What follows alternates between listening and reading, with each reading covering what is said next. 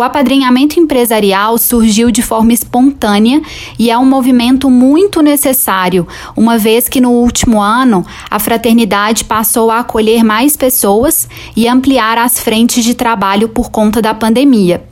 Hoje nós atuamos em 10 projetos continuados, nós acolhemos mais de 21 mil pessoas e entregamos mais de 560 mil refeições por mês na África, além de atuações também no Brasil.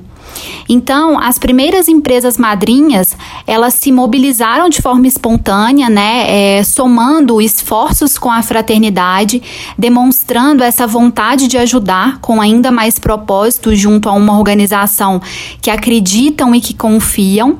E esse é o primeiro passo para que essas empresas abram as portas para que agora outras entrem nessa oportunidade de abraçar a causa e fazer parte da transformação de realidades, essa transformação social e transformação do mundo.